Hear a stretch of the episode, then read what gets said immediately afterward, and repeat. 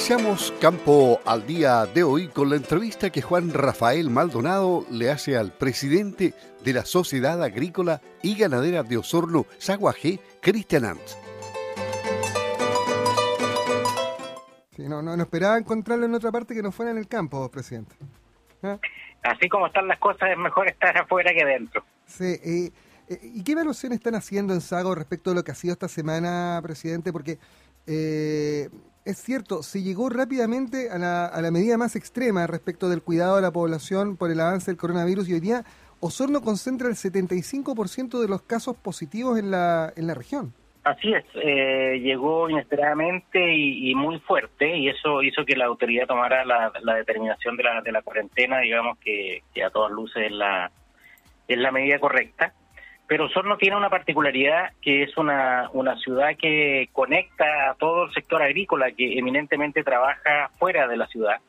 Pero los trabajadores, muchos de ellos eh, viven dentro de la ciudad y se tienen que mm. desplazar a sus lugares de trabajo fuera. Y eso ha presionado, digamos, bastante el tema del cordón sanitario. Eh, hemos tenido varias reuniones ya con la autoridad para ver de qué manera podemos eh, armonizar la necesidad primordial de resguardar la salud de todas las personas con el hecho de esta actividad agrícola que produce los alimentos que todos consumimos diariamente no, no se ve afectada eh, para no tener una crisis aún mayor. Entonces la, autoridad lo ha entendido bien, eh, se han hecho los protocolos adecuados y ya llevamos un, par de días en, en, esto con obviamente algunos problemas, pero que se han ido solucionando y tenemos reuniones prácticamente todos los días para ir eh, viendo qué cosas se pueden ir mejorando. Reuniones electrónicas, me imagino, como es la, usanza hoy en día. Todo hoy día es por medio electrónico, nada presencial.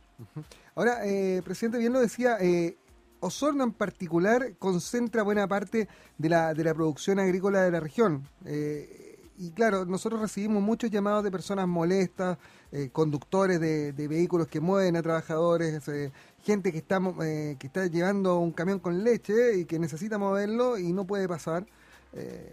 son es un mal necesario, aparentemente por la situación. Sin embargo, si esto se detiene, el abastecimiento en Osorno y en buena parte del país está en riesgo y es lo que más las autoridades han insistido en mantener. Así recordemos que dentro del ámbito de la, de la ciudad de Osorno se mueve alrededor del, del 50% o más, digamos, de la producción de leche y carne de todo el país. Entonces, eh, es muy relevante que, que las empresas que están en el cordón y fuera del cordón, pero ligadas a Osorno, sigan funcionando para el abastecimiento de alimentos para, para Osorno claramente, pero para el resto del país también. Entonces hay que efectivamente armonizar estas dos situaciones para que podamos seguir funcionando, insisto, con la primera prioridad que es la salud humana, pero también con una prioridad tan eh, relevante como es la alimentación humana. Ahora, eh, Cristian, eh, ustedes están proponiendo a través de la SAGO que para agilizar este proceso, el llenado de los formularios que, hay que realizar en la barrera se haga previamente, se haga de, manera electrónica, como buena parte de los trámites que se hacen. ¿no? para, para obtener un permiso para ir a comprar al supermercado, se mete a la comisaría virtual. Ustedes están proponiendo un sistema similar para, para agilizar el proceso en la barrera.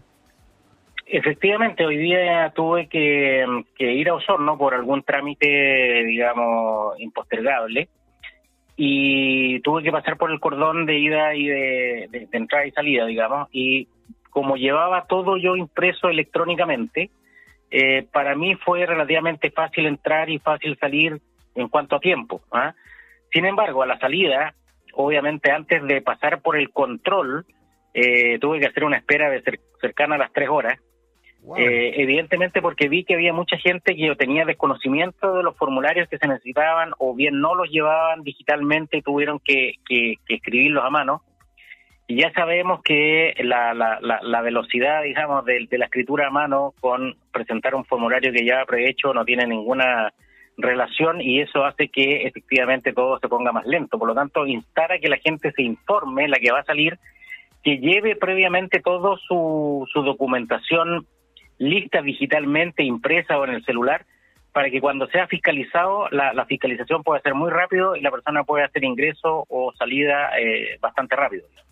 sería, una buena idea esa, porque porque además no solo agilizaría, sino permitiría que la autoridad en el fondo igual esté informada cuando se, se va a mover eh, algún producto que es precisamente de primera necesidad. Eh, lo, sabrían con antelación.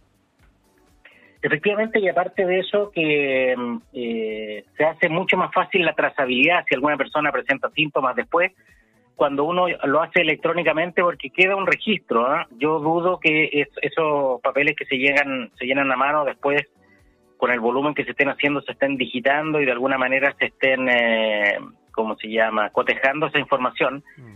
Por ende, el llamado es hacerlo electrónicamente y también hoy día ya todo celular o hay equipos específicos para eso, pueden leer estos famosos códigos QR que se, que se imprimen, digamos, en la en el salvoconducto que entrega Carabineros.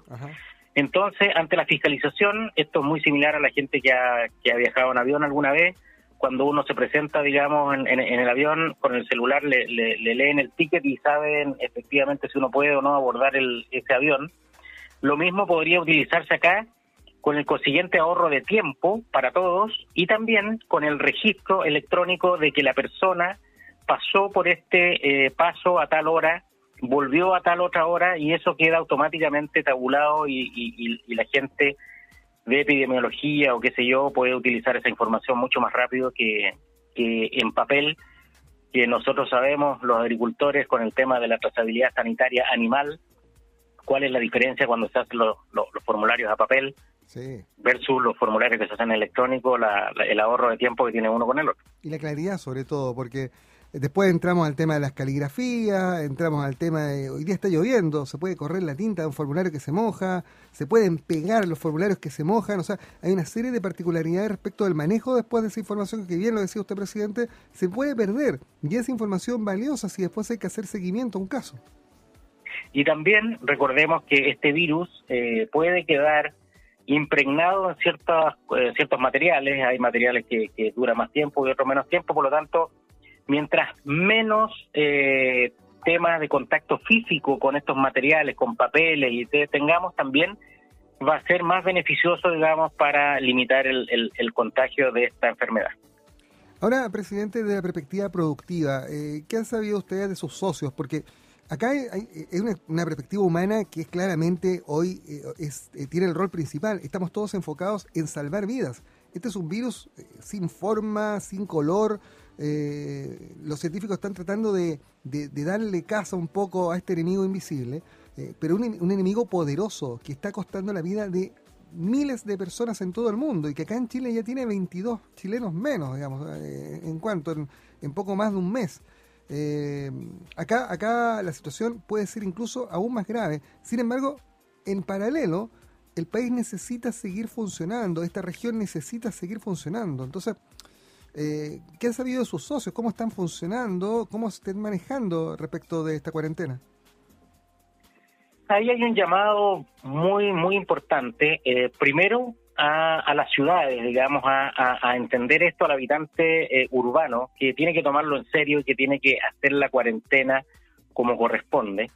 Eh, salir lo mínimo posible, ¿ah? salir solo cuando es estrictamente necesario para abastecerse o para hacer algún trámite, eh, y, si puede, como se llama, postergar ciertas salidas que no son tan fundamentales que lo haga, en pos de eh, salir de esta, de esta cuarentena lo antes posible, de la mejor forma posible, porque también en las ciudades donde está el, principal foco de contagio para el campo, nosotros sabemos que si nos mantenemos en el campo, que existe un, un aislamiento natural, las personas en el campo, por la condición del campo, viven aisladas, la posibilidad de, eh, de contagio son mucho menores. Y si se va a contagiar el campo, va a ser porque ese contagio va a llegar de las ciudades. ¿ah? Por lo tanto, si somos responsables en la ciudad, también vamos a ayudar a que el campo no se contagie. Y ahí hacer un llamado también a nuestros trabajadores, que eh, muchos, muchos agricultores han hecho ya el contacto con ellos para abastecerlos sin que tengan ellos que venir a la ciudad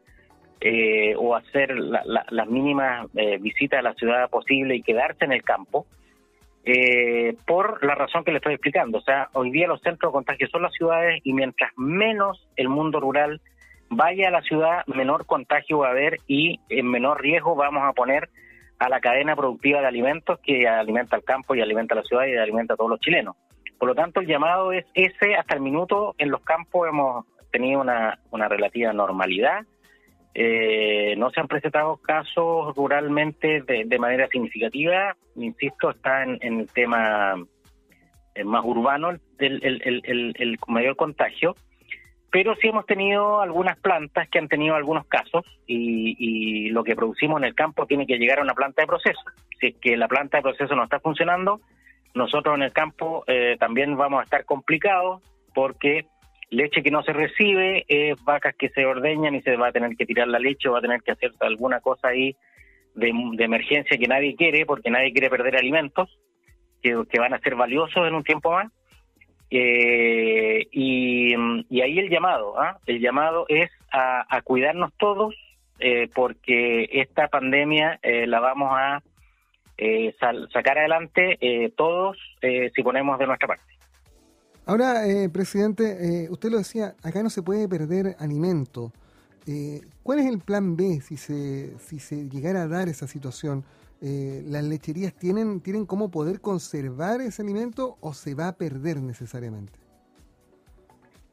Es importante saber que eh, la leche es un alimento muy perecible, por lo tanto no se puede almacenar por largo tiempo, menos en las condiciones prediales. O sea, la, leche podrá quedar un día, un día y medio, dependiendo de los estanques de frío, quizá un poco más, pero no más que eso. Por lo tanto, eh, de ahí que lo crítico de mantener eh, saludable el campo por un lado y saludable también las empresas que eh, hacen la transformación en productos de la, de la producción primaria de la leche. Lo mismo vale para la carne, lo mismo vale para muchos otros alimentos, eh, porque son altamente perecibles, altamente perecibles. Del, del, punto de vista de la leche, las plantas lecheras tienen la posibilidad de mover leche de una planta a otra cuando alguna planta sufre algún problema eh, así que eso ya está más menos coordinado. Eh, yo no sé cómo será en el caso de la, de la producción de carne. Obviamente, si un, frigorífico entra con algún problema, eh, podrá otro frigorífico abastecerlo mientras ese frigorífico sale de esa condición. Yo diría que hay una buena coordinación hasta el minuto, pero toda buena coordinación va a fallar si es que la gente no pone de su parte, quedándose en casa y saliendo solamente para lo estrictamente necesario. Nosotros los agricultores que vivimos eh, en el campo y que normalmente viajamos a la ciudad a hacer todos nuestros trámites y todas nuestras cosas, insumos y qué sé yo, estamos, eh, hemos hecho una campaña con nuestros socios en Sago, eh, pero también a, cualquier agricultor, diciéndoles vayan a las ciudades solamente cuando es estrictamente necesario, si no quédense en los campos porque eh, esa, ese viajecito a Osorno puede significar un contagio que no queremos. Por último, presidente, eh, uno comienza a ver que esto puede extenderse todavía por un tiempo no, no posible de clarificar. Eh, y la crisis económica, porque acá hay un arrastre que viene desde octubre, la crisis económica dura está a la vuelta de la esquina. Ya la economía chilena está muy apretada, ya la economía aquí en la región está están, están con problemas. Eh, ¿Cómo ven el futuro? Porque acá claramente va a haber una contracción económica, eso es innegable.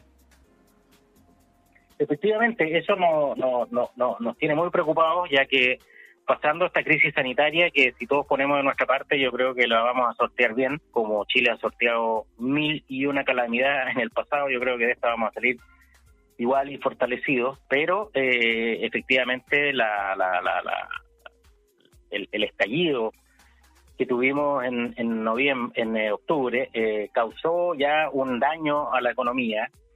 Ahora vamos a tener un daño aún mayor. por ende, saliendo de esto, con los estímulos que ha previsto en un rescate e inyección de, de, de, de, de cómo se llama de dinero a la economía por parte de, del Estado, muy importante, de lo más relevante que yo eh, recuerdo.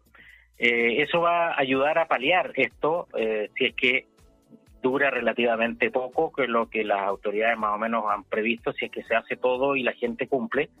Pero si esto se alarga mucho, evidentemente el daño va a ser cada vez mayor y, saliendo de esto, si es que las convulsiones vuelven, efectivamente eh, la ciudadanía eh, eh, en, en, su mayoría se va a ver muy complicada y sobre todo la gente de menores recursos va a estar muchísimo más complicado. Por lo tanto, el llamado aquí es a ser muy responsable. De esta crisis tenemos que salir todos. ¿ah? los gallitos políticos aquí no sirven de nada. Aquí los gallitos políticos yo creo que ya hago un llamado en ese sentido a que pensemos en el bien de Chile, en que pensemos en todos los chilenos, todos tenemos que salir de esto, todos tenemos que poner de nuestra parte y no con eh, estos gallitos, digamos, y estos lujos personales muchas veces para lucirse ante la tele que no nos llevan a ninguna parte. El presidente de la Sociedad Agrícola y Ganadera de Osorno, Cristian Arns, junto a nosotros. Cristian, gracias por estos minutos. Muchas gracias a ustedes.